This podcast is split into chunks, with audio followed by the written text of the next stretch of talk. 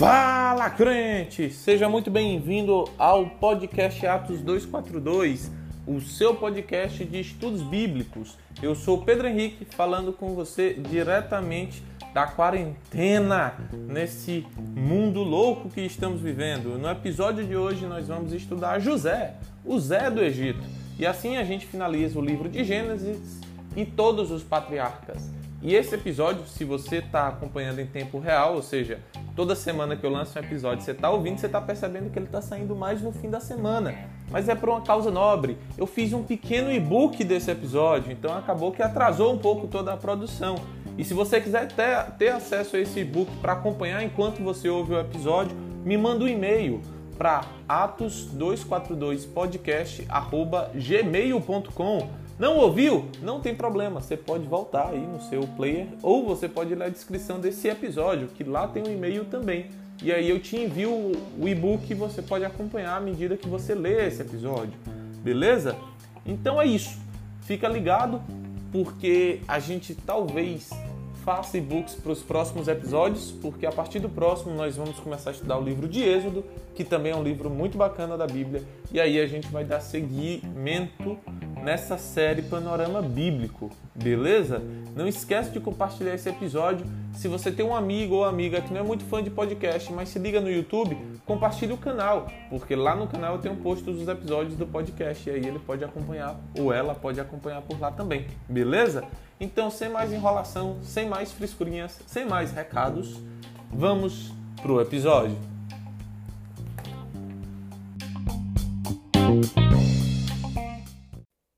José. Esse é o último patriarca que nós vamos ver e ele vai encerrar essa série de episódios sobre os patriarcas no livro de Gênesis.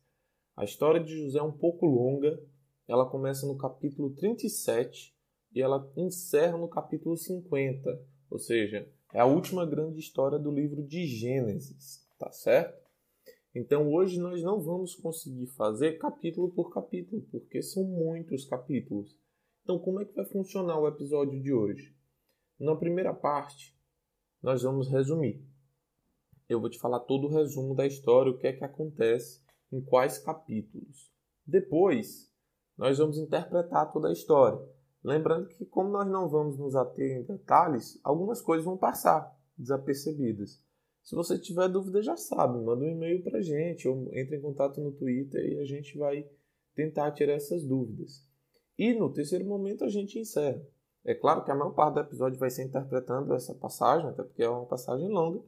Então, fica tranquilo que apesar de passar uma coisa ou outra, pelo menos a maior parte você vai conseguir entender a partir do episódio de hoje. Então, bora lá. Vamos começar resumindo a história.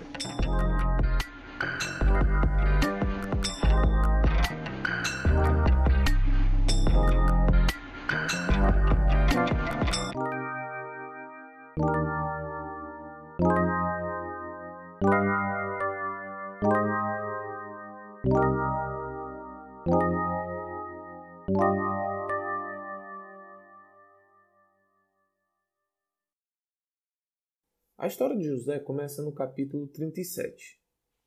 Aqui no capítulo 37 você já tem uma sequência de acontecimentos muito importantes. Primeiro, você descobre que José é o penúltimo filho que Jacó teve e é o primogênito dos filhos de Raquel, que era a mulher que ele amava. Sendo o, preferido do pai, ele acaba atraindo o ódio dos irmãos, né? Os irmãos veem o pai preferindo ele a todos os outros. Além disso, José é o irmão chato. Ele é aquele que dedura os outros. Então você vê a palavra falando que ele chega contando para o pai da má fama dos irmãos. Nesse mesmo capítulo, você ainda tem os sonhos de José. Ele tem dois sonhos.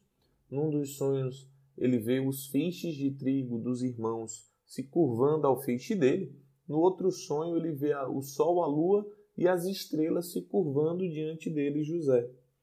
Esses sonhos, mas toda essa situação do favoritismo do pai e dele ser um dedo duro, faz com que aconteça o evento que vai dar o, vai ser o ponto de partida, melhor dizendo, Então, todos esses eventos fazem com que o ponto de partida para a história efetivamente aconteça, que é José sendo vendido como escravo pelos seus irmãos. E quando ele é vendido como escravo, você espera que o capítulo seguinte, o 38, você descubra o que aconteceu com José. Mas na verdade você tem uma pausa na história e você aprende sobre Judá. Você vai conhecer um pouco da história de Judá. E então a história volta para José, a partir do capítulo 39. No capítulo 39, e não só no 39, a partir do 39 até o 50, você vai ter José no Egito. No capítulo 39, você vê ele na casa de Potifar, até que a mulher de Potifar arma uma cilada para ele e acusa ele de ter tentado assediá-la, sendo que José não fez isso. Mas Potifar acredita na mulher e manda José para a prisão. Na prisão, ele ganha a confiança do carcereiro, do responsável por cuidar da prisão, e ele passa a cuidar das coisas na prisão, assim como ele tinha confiança de Potifar, governava a casa de Potifar. No capítulo 40, você vai ver José interpretando os sonhos do padeiro e do copeiro de Faraó. Os dois vão para a prisão, tanto o copeiro quanto o padeiro, e eles têm sonhos lá. E José interpreta os dois, dizendo que o padeiro vai ser morto, mas o copeiro vai ser restituído e assim acontece. Só que antes de acontecer a restauração do copeiro ao cargo de copeiro, José pede: olha, se você voltar à tua posição de origem, lembra de mim que estou aqui no cárcere. Mas o copeiro não lembra. E no capítulo 41 você vai ver Faraó tendo um sonho. Então no 40, os funcionários de Faraó tiveram um sonho, agora o próprio Faraó tem dois sonhos, na verdade. Um das espigas raquíticas comendo a espiga que era boa, e o outro das vacas magras comendo as vacas gordas.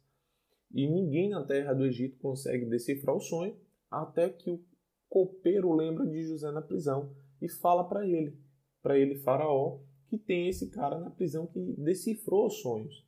Então Faraó chama José, José interpreta o sonho e Faraó dá o governo do Egito para José, para que ele tome as providências necessárias para enfrentar os anos de seca que virão após sete anos de bonança. E assim José faz. A partir do capítulo 42 até o capítulo 45, nós temos a trama do reencontro de José com seus irmãos. Nesse reencontro, José primeiro se mostra como um desconhecido a eles, até porque os irmãos de José não conseguem reconhecê-lo, mas José os reconhece. Então, do 42 ao 45, você vê meio que esse jogo de José para levar os irmãos ao ponto de confessarem que erraram e trazer toda a família para o Egito. No capítulo 45, que é quando encerra essa trama, José se revela como José para os irmãos, eles se reconciliam, e no 46 você tem outra pausa na história, você vai ver um pouco da genealogia de Jacó e o reencontro de Jacó com José. A partir do capítulo 47, você vai ver os anos de fome no Egito, e como José lidou com a fome que ele já tinha dito para Faraó que, era, que iria acontecer, porque o sonho de Faraó previa justamente isso. Já nos capítulos 48 e 49, nós temos as bênçãos finais de Jacó e a sua morte. Ele abençoou os filhos de José e também abençoou seus filhos. Os doze patriarcas recebem uma bênção de Jacó e ele morre e é levado por toda a família para ser sepultado fora do Egito. Por fim, nós temos o, o capítulo 50, que é onde morre José. E por aí a gente tem uma boa noção da história. Se você não conhecia a história, eu sugiro que você leia antes de ouvir esse episódio, até porque, como eu disse, eu não vou entrar em capítulo por capítulo, vou dar um panorama geral de tudo que acontece na história. Então é bom você dar uma lida, 13 capítulos mais ou menos. Então dá para você ler rapidinho aí em 20 minutinhos e voltar para continuar ouvindo até porque você vai entender muito mais quando eu começar a explicar a história, beleza? Então, esse é o resumo da história de José. Bora agora entender o que essa passagem tem para ensinar a gente.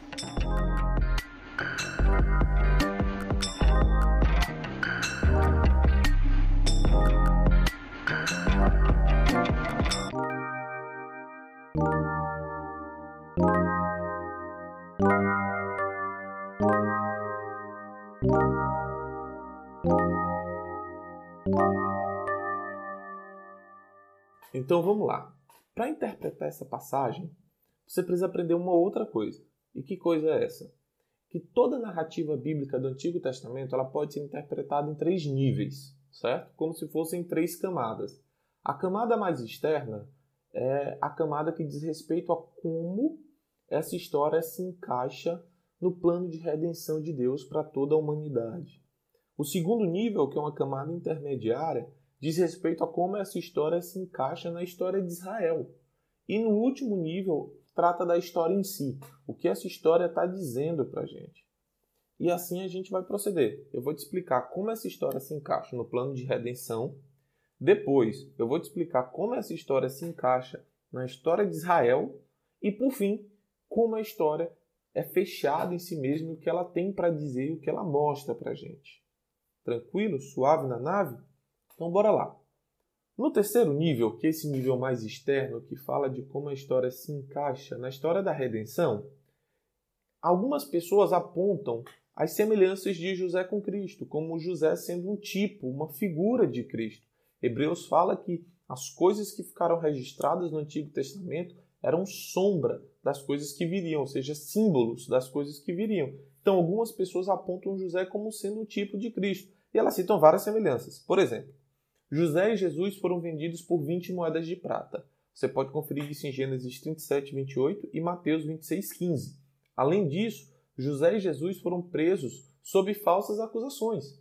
Concorda comigo? José, porque a mulher de Potifar disse que ele assediou ela e ele não fez isso. Isso está em Gênesis 39 e 20. E Jesus, que foi acusado de blasfêmia. E você pode encontrar isso nos evangelhos, como em Mateus 27, versículo 2 e Marcos 14, 56. Além disso, você tem dois malfeitores com José e dois malfeitores com Jesus. Por exemplo, José tem o copeiro e o padeiro. Jesus tem os dois ladrões ao seu lado na cruz. Você acha isso aonde? A José você vai achar em Gênesis 40, versículos 2 e 3, e Jesus com os dois ladrões em Lucas 23, 32.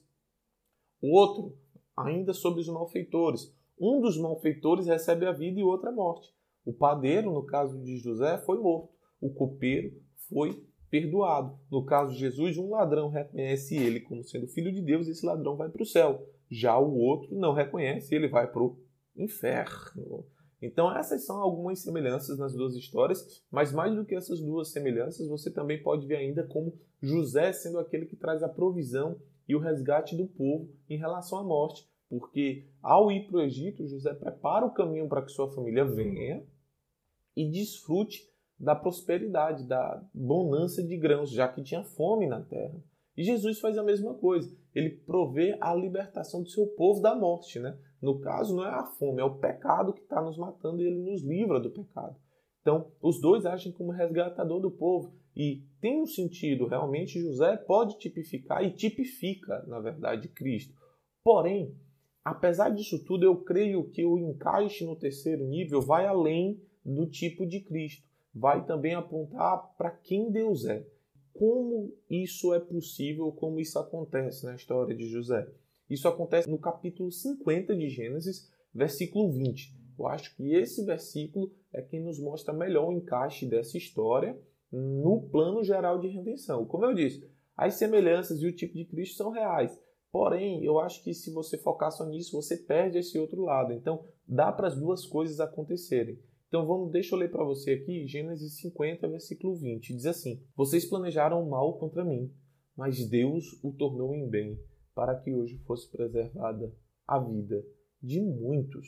Eu acho que aqui tanto fortalece a ideia de José ser um tipo de Cristo, porque também se planejou mal contra Cristo. Só que o mal que foi feito a Cristo, na verdade, foi um bem, como Cristo disse, dava a vida dele em resgate de muitos. Então, todo o mal que o levou para a cruz, na verdade, foi um grande bem, porque o véu se rasgou e hoje nós somos salvos somos resgatados, perdoados e purificados pelo sangue do Cordeiro. Dê um aleluia, um glória aí, meu irmão, minha irmã. Mas voltando para o verso especificamente de José, presta bem atenção. Os irmãos dele planejaram mal, se livrar dele. Só que José está dizendo, mas Deus agiu. E por meio dessa situação, ele impediu que aquele mal gerasse mais morte e destruição e transformou todo o mal em bem. E se você olhar o livro inteiro de Gênesis, o livro inteiro você tem as pessoas escolhidas por Deus, inclusive, fazendo besteira, cometendo vacilos, metendo os pés pelas mãos e Deus convertendo os erros em bênção. Por exemplo, Abraão, quando ele entrega Sara para o faraó, quando ele vai no Egito a primeira vez, Deus amaldiçoa a terra. Mas aquele mal depois se converte em bênção porque Abraão é abençoado no Egito. E Abraão é dito por Deus para o faraó como um profeta. Outro exemplo, Ló se separa de Abraão em Gênesis 13, que ele fica próximo a Sodoma e Gomorra e é capturado. Foi uma escolha errada de Ló.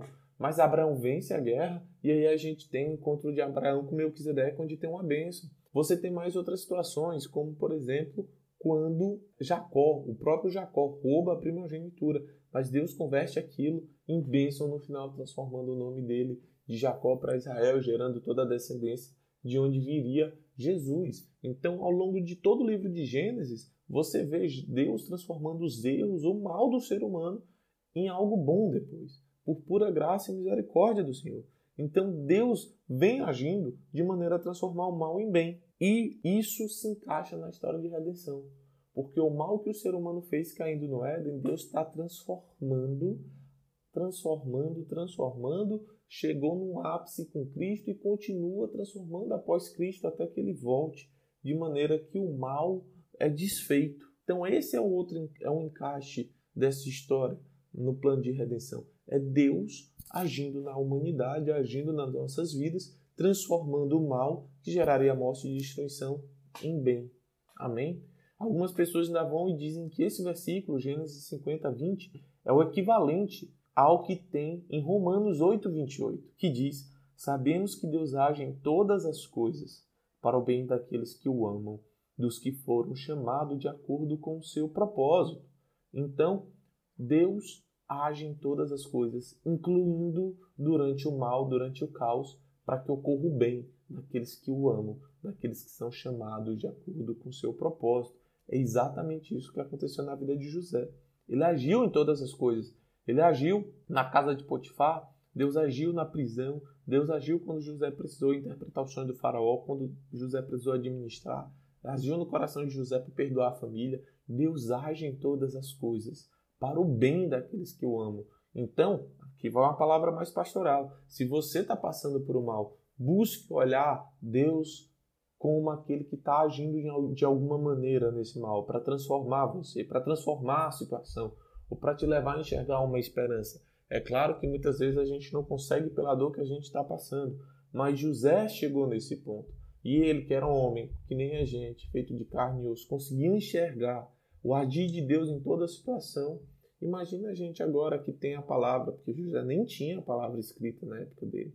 Então crê que Deus age mesmo em meio ao mal, em meio ao caos. E que isso está contribuindo para o teu bem. Pode ser que não numa escala microscópica, numa escala cotidiana, mas com certeza numa escala macroscópica, numa escala eterna. Esse mal está contribuindo para o teu bem. Amém? Então vamos para o segundo nível. Como essa história se encaixa no nível 2, que é o nível que fala do encaixe da história na história de Israel, né? Então, como essa narrativa de José se encaixa na história de Israel? É bem simples e bem direto, porque essa história prepara o próximo grande evento na história de Israel, que é o Êxodo. Então, a narrativa de José é a ponte que precisava para que ocorresse o Êxodo. Lembrando que o Êxodo é uma profecia, não, não sei se eu posso dizer profecia, porque profecia precisa de um profeta, né? E foi Deus quem falou. Então, não, é, não seria bem uma profecia, mas um decreto, uma determinação divina. Deus fala para Abraão no, em Gênesis 15, versículos 13 e 16, que o povo dele iria ser escravo numa nação. E isso acontece no Êxodo. Então, a história de José prepara o caminho para o Êxodo. E aí, beleza. Nós encerramos os dois primeiros, o terceiro e o segundo nível. Agora a gente vai para o primeiro nível. E agora é hora de olhar a história em si.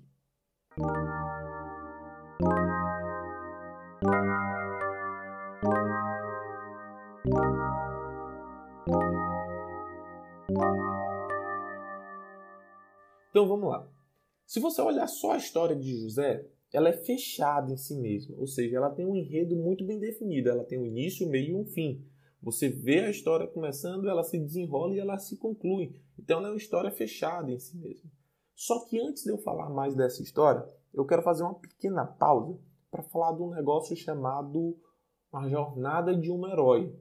Tem um cara chamado Joseph Campbell que pesquisou vários mitos e histórias sobre heróis e escreveu um livro chamado A Hero of a Thousand Faces, ou Um Herói de Mil Faces, em tradução literal.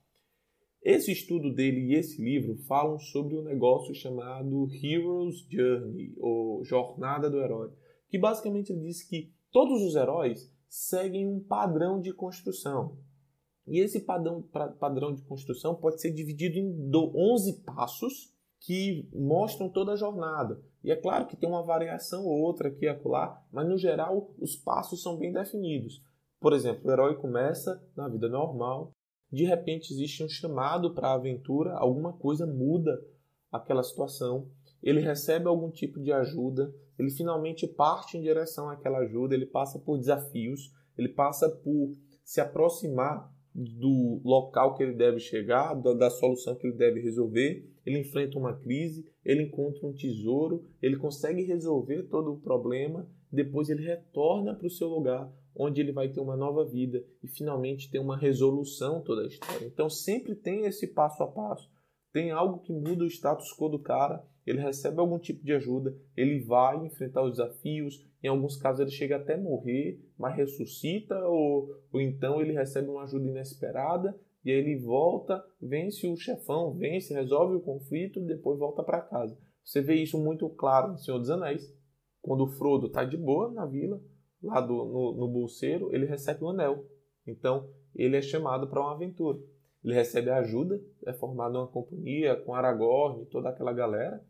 Ele vai, ele enfrenta vários desafios, ele se aproxima da montanha para lançar o anel, tem uma crise, né? o Gollum tenta matar ele, toda aquela coisa, ele joga o anel fora. E aí ele volta para casa para uma nova vida. E se você for pegar vários filmes e livros, eles seguem essa, traje essa trajetória que o Joseph Campbell chamou de a jornada do herói. E você pode encontrar mais sobre isso. Tem um, um vídeo na internet maravilhoso da TED. Se você procurar no YouTube a jornada do herói e digitar TED, T-E-D, você vai encontrar esse, esse, esse vídeo. Ele é em inglês, mas já tem legendado em português. Se você olhar bem para a história de José, ele se encaixa bem nessa história de jornada do herói. Ele está na vida dele normal, quando aparece o chamado para a aventura. Né? Os irmãos dele vendem ele, ele passa por crises e por várias coisas até que ele consegue resolver o conflito e volta tudo ao normal. Isso daria muito certo para explicar a história de José se José fosse o herói da história dele. Acontece que o grande herói da história de José não é José, é Deus. E não só da história de José, mas de toda a Bíblia e de toda a história da humanidade. O grande herói sempre é Deus. Se você olhar, começando no capítulo 50, versículo 20, você vai ver que José fala que Deus agiu em todo o processo. José sempre tem a ação de Deus com ele. Na casa de Potifar, a casa prospera porque o Senhor era com ele. Na prisão, ele prospera porque o Senhor é com ele. Ele interpreta o sonho do padeiro e do copeiro porque ele mesmo, José, diz que a interpretação dos sonhos pertence a Deus. Com Faraó, a mesma coisa. Na administração dos, dos bens, na administração dos recursos, também José administra habilmente porque Deus está com ele. E como José encerra a história dizendo: eles planejaram mal, mas Deus agiu no bem. Então Deus é o grande mocinho, o grande super-herói, vamos dizer assim, dessa história. Porque ele faz o bem acontecer. Ele é o único e verdadeiro mocinho. Como Jesus diz em Marcos 10, 18: Por que me chamas de bom? Só há um verdadeiramente bom que é Deus. Então, sempre que você olhar a narrativa bíblica, eu sei que muitas vezes você vai se sentir tentado a se colocar no herói do se colocar no herói não, se colocar no papel do personagem principal, do herói da história. Você vai se sentir tentado a colocar no se colocar no lugar de Davi, no lugar de José, no lugar de Sansão, no lugar de vários grandes homens. Mas veja, aqueles homens que estão resgatando o povo estão simulando Deus, que é o grande e único e verdadeiro herói, porque é ele quem nos salva. Eu sei que muitas vezes a gente se inspira nesses homens e sente ver nos exemplos, de, nos exemplos deles a fé e a coragem para enfrentar situações, e isso faz parte, tudo bem. Só não perca de vista que sempre Deus está agindo. Quando você consegue um emprego, Deus estava contigo. Quando você é elogiado pelo teu chefe, Deus está contigo. Deus é o grande super-herói. Deus é o grande herói da história, ok? Deus age ao longo de toda a história e ele é o grande herói.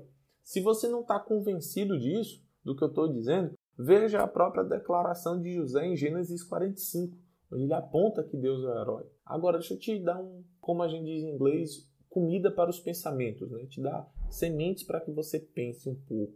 Se você colocar Deus no lugar de Davi, na história de Davi quando ele vai enfrentar Golias, o inimigo é Golias, que é o pecado, é a morte, e você é Israel que está ali tremendo de medo. Então Deus é o herói que vai lá para enfrentar o pecado, que é Golias. Então só um exemplo de aplicação de quando você coloca Deus no lugar do herói, as coisas mudam e você vê o quão necessitado e dependente você é de Deus. Beleza? Então bora lá. Então eu te dei um pouquinho de panorama a respeito do, do nível 1, né? Falei que o principal personagem, na verdade, não é José, é Deus.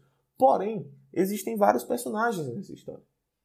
E eu vou citar três, porque são os três principais. Eu vou falar um pouco de Judá, de Jacó e de José.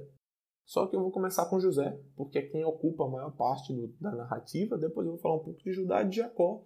E aí tem um personagem, um personagem principal que eu vou deixar oculto para te surpreender no final, porque eu sou, além de evangélico, eu sou misterioso. então bora lá. Vamos começar falando um pouco sobre os personagens para a gente entender o que, é que cada um acontece e como é que eles são desenvolvidos. Porque se você entender os personagens, você vai entender a história. Então, vou, bora lá. José, ou para os íntimos, Zé do Egito. Para os familiares, Zezinho. Ok?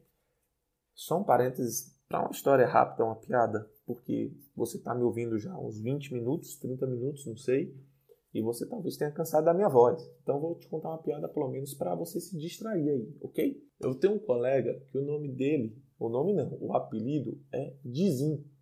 Mas na verdade o nome dele é Raimundo. E o pai é o Raimundo Filho. E o avô desse meu colega é o Raimundo. Detalhe, Raimundo com Y, então é Raymond. Então, o avô é o Raimundo. O pai, que é o filho, é o Raimundinho. Né? Para diferenciar o Raimundo pai e o Raimundo filho. É o Raimundo e o Raimundinho. E o neto é o Raimundizinho. Porque é o Raimundo pequeno do Raimundo pequenininho. Entendeu? Raimundizinho. Por que eu te contei isso? Para descontrair também, porque eu falei que é o Zezinho do Egito e eu lembrei dessa história. Então, é isso aí.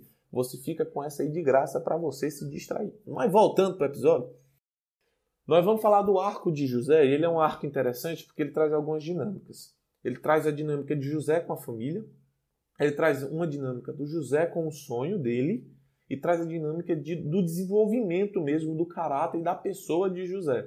Em tudo isso dá para você tirar várias e vários ensinamentos e aplicações para a tua vida. Eu não vou entrar nesses detalhes porque eu espero e oro para que o Espírito Santo faça isso no teu coração e para que você, ao ler e ao ouvir esse episódio, seja fortificado e edificado. Então vamos começar. A gente começa com a informação de que José é o preferido, certo? E isso já gera uma dinâmica na família. Então José é o preferido do pai e recebe um presente, que é uma túnica colorida. E aqui cabe uma informação histórica. A pigmentação de roupas, ou seja, roupas bem coloridas, só se tornou algo econômico e barato e acessível para a população geral a partir da Revolução Industrial, no século XVIII. Ou seja, no momento que a gente está da história, roupas coloridas não são artefatos baratos de se ter. O, o, mais comum eram roupas monocrômicas, ou seja, de uma cor só, porque pigmentação era caro. Tanto é que a cor púrpura sempre fica associada ao luxo e à realeza, porque era um dos pigmentos mais caros e difíceis de se produzir na época. Então, quando Jacó dá para José uma túnica colorida, ele está dando algo de imenso valor. E isso gera inveja nos filhos, é claro. Porque além do cara ser o preferido, o pai deveria dizer isso o tempo todo, ele recebe os melhores presentes. E ele dedura os irmãos. Então isso gera uma tensão entre José e os irmãos, que os irmãos começam a odiar José. Só que José está querendo agradar o pai. Essa tensão desemboca na, na, na venda de José como escravo para o Egito. É claro que nem todos os irmãos são a favor da, da venda. Na, na verdade, a venda já é um paliativo, porque os irmãos queriam era matar. Rubem, que é o primogênito de Jacó, até intervém na história, querendo evitar que Jacó seja morto. E aqui, Rubem cabe alguma explicação. É interessante notar que ele faz essa interferência porque o sonho que Jacó teve, basicamente, ele iria reinar sobre os irmãos, enquanto que isso seria direito do primogênito. Ou seja, Rubem está colocando-se à disposição até para servir o irmão nesse sentido. Talvez isso venha, e aqui é uma crença minha, uma conclusão minha, do que acontece em Gênesis 35, versículo 22. Em Gênesis 35, 22, Ruben é tido como um cara errado porque ele dorme com Bila, que era uma das mulheres de seu pai. Ou seja, acontece meio que um incesto ali. E isso talvez tenha pesado na consciência de Ruben para colocar ele a defender José, que era o preferido do pai, meio que tentando reparar as arestas. Só que essa reparação entre Ruben e Jacó não acontece. Sabe por que, que eu digo isso? Porque mais tarde, quando Ruben se coloca à disposição para ficar como escravo caso alguma coisa aconteça com Benjamim no retorno deles ao Egito, e eu vou explicar um pouco disso daqui a pouco, Jacó não aceita. E eu acho que vem disso, dessa desconfiança, dessa ruptura de relacionamentos quando Rubem deitou-se com Bila lá em Gênesis 35. Algo que fica claro e nítido em relação a essa, esse relacionamento destruído dos dois é que Jacó, quando vai abençoar os filhos, ele fala para Rubem: Você perdeu o direito de primogenitura porque você fez algo errado, você dormiu com a esposa de seu pai. Então, Rubem age aqui, a meu ver, como uma tentativa de reparar, de consertar um relacionamento que havia sido destruído com seu pai, ok? Então Rubem se propõe a não matar José, na verdade ele queria livrar José de toda a situação. Judá é quem consegue convencer os irmãos a não matar e só vender, né? Só entre aspas, né? Porque ninguém quer, quer livre quer ser escravo e todo escravo quer ser livre. Na verdade, a escravidão tem, teria que ter acabado no mundo, mas nós sabemos que não acabou, infelizmente. E se você conhece alguém que tem condições de trabalho escravo, denuncie. Meu pai trabalha numa área intimamente ligada ao trabalho e eles averiguam denúncias. Então, se você tiver alguma denúncia, me fala que eu tenho como encaminhar para os meios competentes. Tá? Voltando aqui, é, depois desse episódio né, de tensão, de venda de José como escravo, eles vão se encontrar novamente. José e os irmãos se encontram, como eu falei anteriormente, no capítulo 42 até o 50. E nesse encontro, parte disso, né, o 42, 43, 44, 45 de Gênesis, é José meio que armando uma artimanha com os irmãos. Porque ele finge que não conhece os irmãos, os irmãos não o reconhecem. Ele arma uma situação até que os irmãos confessam o pecado, até que todos os irmãos se encontram junto com ele e ali existe uma re retratação, uma reconciliação. Ainda que mais tarde, em Gênesis 15, você veja os irmãos achando que José não tinha verdadeiramente os perdoado, apesar de toda a bondade que José já tinha demonstrado aos irmãos. Eu achei isso interessante porque nossa relação com Deus às vezes é assim, né? A gente acha que Deus não perdoou apesar de toda a bondade que ele já nos mostrou. Então, se você tem vivido debaixo de uma culpa, de uma acusação por causa de erros, se houver arrependimento, se houve confissão de pecados, não tem por que você achar que Deus é aquele que está retendo algum perdão, alguma mágoa a teu respeito, porque ele não está. E se você tem achado isso, você está querendo ditar como Deus deve se portar em relação ao pecado e não sendo aquele que obedece aquilo que Deus fala de como as coisas têm que ser. Amém? Então, a história de Jacó com a família começa muito mal e termina muito bem. E em parte termina muito bem porque Jacó teve a sua vida transformada ao longo de todo o tempo dele no Egito. Além do arco de Jacó e a família, que começa muito mal e termina muito bem, a gente tem a questão do sonho de Jacó. E esse sonho é um elemento importante porque ele dá início à trama, né? ele é a gota d'água. Tanto é que os irmãos, quando veem Jacó se aproximando deles antes de vendê-lo, falam: aí vem o sonhador. Então aquele sonho marcou muito os irmãos e o próprio Jacó. Jacó não, desculpa, José. E o sonho realmente se cumpre. Se você olhar Gênesis 42, do versículo 6 ao 9, que eu vou ler agora, você vai perceber isso. Olha o que é que diz nesse, nessa passagem. José era o governador do Egito e era ele que vendia o trigo a todo o povo da terra. Por isso, quando seus irmãos de... chegaram, curvaram-se diante dele, rosto em terra. José reconheceu os irmãos logo que os viu, mas agiu como se não os conhecesse e lhes falou asperamente: De onde vocês vêm? Responderam eles: Da terra de Canaã para comprar comida. José reconheceu seus irmãos, mas eles não o reconheceram. Lembrou-se então dos sonhos que tivera a respeito deles e lhes disse: Vocês são espiões e vieram para onde. Ou, oh, desculpa, e vieram para ver onde a nossa terra está desprotegida. Olha o que é está acontecendo. O sonho de José está acontecendo aqui. Está se cumprindo. Os irmãos se curvaram, como os feixes de trigo se curvaram no sonho dele. Além disso, esse sonho é importante porque as imagens que esse sonho produz, do sol, da lua e das estrelas se curvando, vão ser, vamos dizer assim, não regravadas, mas vão ser relembradas e reutilizadas em Apocalipse. Tá certo? E aqui eu quero fazer um parêntese rapidinho. Se ao longo desse episódio, em algum momento, eu troquei José com Jacó, é porque os nomes são muito parecidos. Então, você ouça bem, preste bem atenção. E se eu estiver falando Jacó, entenda que é José. Quando é Jacó, é Jacó mesmo. Você vai perceber que eu estou querendo falar de Jacó. Se houver alguma confusão, você me avisa que depois eu faço uma errata. Então, voltando. As imagens do sonho de José serão relembradas e trazidas novamente à tona em Apocalipse. Veja o que é que diz em Apocalipse 12, dos versículos 1 ao 6. Apareceu no céu um sinal extraordinário. Uma mulher vestida do sol, com a lua debaixo dos seus pés e uma coroa de doze estrelas sobre a cabeça. Esse é exatamente um dos sonhos de José: sol, lua e estrelas. Ela estava grávida, voltando para a passagem, e gritava de dor, pois estava para dar à luz. Então apareceu no céu outro sinal: um enorme dragão vermelho com sete cabeças e dez chifres, tendo sobre a cabeça sete coroas. Sua cauda arrastou consigo um terço das estrelas do céu, lançando-as na terra. O dragão colocou-se diante da mulher que estava para dar à luz, para devorar o seu filho no momento que nascesse. Ela deu à luz a um filho, um homem que governará todas as nações com cetro de ferro. Seu filho foi arrebatado para junto de Deus e de seu trono. A mulher fugiu para o deserto, para um lugar que lhe havia sido preparado por Deus, para que ali a sustentassem durante 1260 dias. Todo o sonho de José e a história dele ecoa nessa passagem que eu li de Apocalipse 12. As imagens do sonho de lua e estrelas, o tempo dele no Egito, tudo isso ecoa aqui e é claro que essa passagem aponta para Jesus, porque Jesus também fugiu para o deserto, assim como Israel foi para o deserto de um lugar que havia sido preparado por Deus. E aqui cabe um aperitivo do que vem em Êxodo.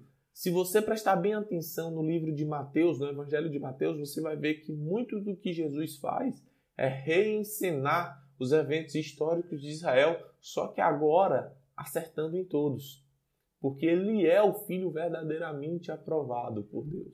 E aí isso fica para a gente ver durante o livro de Êxodo. Vamos voltar aqui para Apocalipse. Então Apocalipse tem essas imagens do sonho e da ida de Israel ao deserto. Como eu disse, se você olhar só para o tempo de Israel no deserto, você vai lembrar que teve um menino que nasceu, que era para ser o libertador do povo, e existia um tirano que quis matá-lo. Faraó era o tirano, o dragão, que quis matar o filho, Moisés. De novo, isso está ecoando aqui. A passagem, essa passagem de Apocalipse está usando esses símbolos, mas ela está apontando para Cristo. Amém? Isso é legal. A gente vai ver mais sobre essas coisas e o que ecoa em Apocalipse não quando nós chegarmos em Apocalipse. Nós vamos chegar lá nesses episódios do panorama. E isso foi José e o seu sonho. Por fim, eu quero falar um pouco do desenvolvimento de José ao longo da narrativa.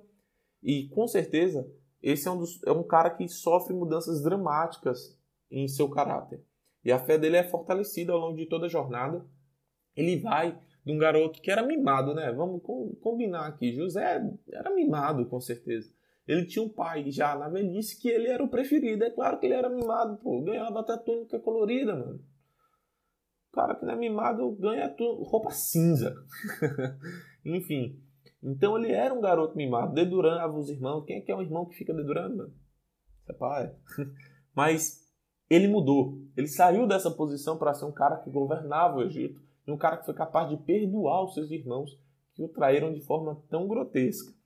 E como diz, como diria uma saudosa personagem da ficção brasileira, não é brinquedo não, meu amigo, você passar por toda essa situação de ser vendido como escravo e virar, de, de repente, o governador do Egito. Isso poderia ter gerado soberba e vaidade e não gera. Jacó, Jacó não, José é humilde ama seus irmãos, os perdoa e traz toda a família para junto de si. E aí eu vou listar algumas coisas que você tem que prestar atenção acerca do, de José. Então, primeira, ele sempre prezou por retidão. Dedurar os irmãos, eu creio que não era uma forma de querer agradar o pai, mas porque ele era reto. Isso fica claro, porque ele sempre tenta honrar a confiança que é depositada nele por Potifar e pelo cara que cuidava da carceragem. E isso é tão verdade que quando a mulher de Potifar tenta dar em cima dele, ele não escorrega, ele não vacila, ele não cai em pecado, porque ele é reto, ele anda em retidão diante de Deus e diante dos homens. José se mantém fiel a Deus ao longo de toda a história, porque você vê ele reconhecendo isso. No final, né, ele fala: olha, é Deus quem fez todas as coisas. Ele também fala, quando ele está sendo tentado pela mulher de Potifar, que ele não vai pecar contra Deus. Então José mantém sua fé. E os filhos de José, que você vai ver sobre eles no capítulo 41, retratam que ele se manteve firme em relação à sua origem judaica e em relação à sua fé. Porque um dos filhos de, de José se chama Manassés e o outro é Efraim. Manassés, a palavra fala que, foi, que recebeu esse nome porque José diz: Deus me fez esquecer todo o meu sofrimento e toda a casa de meu pai. E Efraim, Deus me fez prosperar na terra onde tenho sofrido. Os dois nomes indicam que José reconhece o agir de Deus na sua vida. O primeiro nome, Manassés, fala de um Deus que te ajuda a perseverar em meio ao sofrimento e que te guarda e que te faz fechar portas que magoam, que te faz virar páginas do passado e que traz cura para dores na alma. O segundo nome fala do Deus que prospera. E os dois nomes são judaicos, tá? Não são nomes egípcios, não. São nomes judaicos mesmo. Então José estava se mantendo firme à sua origem étnica e a sua origem espiritual em termos de fé. Ele jamais toma glória para si, sempre aponta para Deus. Ele se mostra um excelente administrador, tanto na casa de Potifar, quanto na carceragem, quanto no Egito. A, a, as lições de administração de José são maravilhosas. E ele é tão esperto que no capítulo 47 você vai ver que ele compra todo o Egito para Faraó. E eu estava, enquanto preparava essa, esse episódio, lembrando das minhas aulas de história geral, lá no ensino médio. Eu lembro que quando a gente estudou as civilizações do, do crescente fértil, né, do Oriente Médio, as civilizações antigas, eu lembro do meu professor falando que no Egito a terra não tinha propriedade privada, ela pertencia ao faraó. Está alinhado com o que a Bíblia está dizendo. Se você tem alguma fonte sobre isso, compartilha comigo, porque eu deixo disponível para as outras pessoas também. E isso é, esse episódio que ele compra a, as terras das pessoas é super interessante. Dá uma olhada para ver nessa negociação, ok? E por fim, José poderia ter guardado rancor, ódio, mago, enfim, vários sentimentos ruins em relação aos seus irmãos, mas ele os perdoa. Ok? E como eu disse, além de José, nós temos outros dois personagens que são importantes, que é Judá e Jacó. E apesar de se falar menos nos dois, ainda assim eles são importantes porque Judá é responsável por uma grande pausa na história, que é o capítulo 38. E essa pausa está por um motivo muito simples, porque vai contar a descendência de Judá. E é da descendência de Judá que vem Jesus. Então, esse capítulo é estrategicamente colocado para que você continue acompanhando de onde vem Jesus Cristo, ok? Segundo, Judá também tem uma grande transformação em termos de caráter, porque ele sai do cara que vende o irmão. No capítulo 38, você vê ele é, deitando com uma prostituta, que é impureza sexual, e contrasta muito com a pureza sexual de José no capítulo seguinte, no caso da história da mulher de Potifar. Mas ele sai dessa situação para o cara que se sacrifica depois, porque ele se coloca como aquele que se entrega por Benjamim quando José está lá na situação de enganando os seus irmãos, exigir que um deles fique. Já Judá se coloca como aquele, não, eu estou aqui, eu mudei, pode, eu não vou mais mandar outra pessoa, eu me sacrifico no lugar dela. Ok? Então, isso aí é importante a respeito de Judá. E a respeito de Jacó, tem algumas coisas interessantes. Primeiro, ele está na velhice. Então, Jacó é um pai-avô aqui para José e para Benjamim, que são os mais novos. Por isso e também por outros motivos que eu vou já explicar, ele comete um erro que foi cometido antes. Ele demonstra favoritismo para um dos filhos, que deu super errado na história dele. Ou seja, ele aprendeu isso com os pais e não mudou. Porque os pais deles tinham isso, não é? A mãe tinha ele como favorito e o pai tinha o irmão Isaú como favorito. E isso deu super errado. E aqui você vê outro erro. Jacó agindo com favoritismo em relação a José e despertando a ira. Então ele comete esse erro. E por fim, é, existe também outra coisa muito importante a respeito de Jacó, é que são as bênçãos que ele dá no final. Por exemplo, quando ele vai abençoar Manassés e Efraim no capítulo 48, ele inverte a bênção. A maior bênção deveria ser para o primogênito, Manassés, mas ele dá para mais novo, para o caçula, Efraim. Por quê? Você lembra de um episódio que eu falei da questão do mais novo reinando sobre o mais velho? Pronto, está aqui. De novo, isso está acontecendo. O mais novo, Efraim, está reinando sobre o mais velho. E se você for ler a história, você vai perceber que vários grandes homens surgiram de Efraim. Por exemplo, se você for olhar o livro de Juízes, alguns juízes eram efrateus. Se você for olhar Ruth, você vai ver efrateus e por aí vai. Beleza? E para finalizar sobre Jacó, eu quero só falar sobre a bênção que ele derrama sobre Judá. No versículo 10 do capítulo 49, ele fala assim: O cetro não se apartará de Judá, nem um bastão de comando de seus descendentes, até que venha aquele a quem ele pertence, e a ele as nações obedecerão. O que é que Jacó está dizendo aqui para Judá? O que é que Jacó está profetizando? Que de Judá vai vir aquele que vai governar. De Judá vão vir os reis. Judá vai ser a tribo que vai dar origem aos reis, ok? Então lá na frente, quando nós formos estudar os reis e você vê Saul, lembre-se que tem algo muito errado, porque os reis devem vir da tribo de Judá e Saul lá na frente é da tribo de Benjamim. Então, se você é um leitor que está ligado no que a Bíblia está dizendo, quando Saul aparece em cena e é ungido rei, você já deve ficar com a pulga atrás da orelha. Por quê? Você já sabe que os reis não vão vir da tribo de Benjamim, mas da tribo de Judá. Ok? Isso é importante porque Jesus também é rei e essa passagem, essa profecia de Jacó para Judá já demonstra o, o lado de rei do nosso Salvador. E como eu disse, eu ia falar de um quarto personagem que eu ia deixar oculto, que é o narrador. Ok? O narrador é um personagem importante e por essa você não esperava, porque você nem se tocou que tem alguém te contando a história, né? Quando você lê. Mas tem, é o narrador. E ele é super importante porque ele te conta a história. Então a perspectiva que você tem da história é a perspectiva do narrador, ok? Então tudo que é contado é porque ele quer te contar, é porque ele quer que você preste atenção. Em especial, eu quero chamar a atenção para o fato de que o narrador é onisciente, ou seja, ele sabe as intenções, ele sabe o que está por trás de cada coisa. E toda vez que o narrador te revelar as intenções e pensamentos, ele quer te mostrar algo. Não só isso, todas as vezes que ele repetir algo, ele está te chamando a atenção para aquilo. Então, vou te dar alguns exemplos. Gênesis 37,11 fala que Jacó guardava as coisas no coração. Que coisas? Os sonhos de José. Então, o que, é que o narrador está dizendo? Que Jacó estava refletindo e prestando muita atenção àquilo. O que é que o narrador quer te dizer? Faça a mesma coisa. Preste atenção nesse sonho, porque ele vai se desenrolar e a história vai ser sobre o cumprimento desse sonho. Outro exemplo, Gênesis 39,6 fala que José era de boa aparência. E se você prestar atenção, quase que nenhum momento o narrador fala de aspecto físico, mas aqui ele falou, porque a boa aparência de José despertou o interesse da mulher de Potifar. Só que a verdadeira beleza de José ainda estava por ser demonstrada, porque não era física, era espiritual, a de coração, porque ele foge da mulher, ele foge do pecado. Então, José era de boa aparência, mas principalmente uma boa aparência no interior.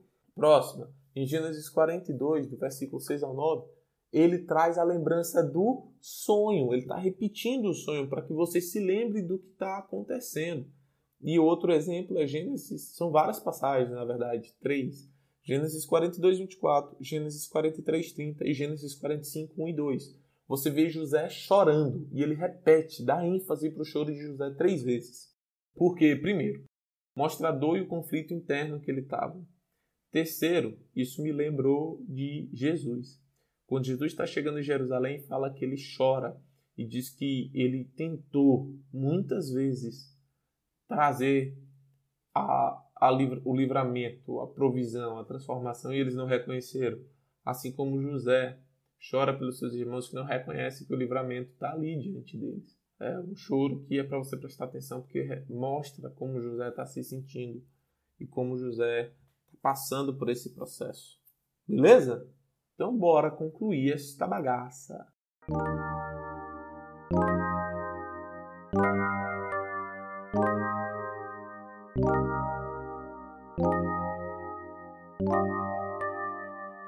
Eu espero que tenha ficado claro para você como é que as coisas funcionam na história de José. O grande aprendizado que fica, mais do que uma lição de administração, mais do que uma questão de liderança é a questão de que Deus age e que no sofrimento Deus está agindo. se você parar para prestar bem atenção, você vai conseguir enxergar a mão do Senhor. Eu não creio na mão invisível do mercado, como diz o Adam Smith, mas eu creio na mão invisível do Senhor dos Exércitos, transformando as situações em nossas vidas.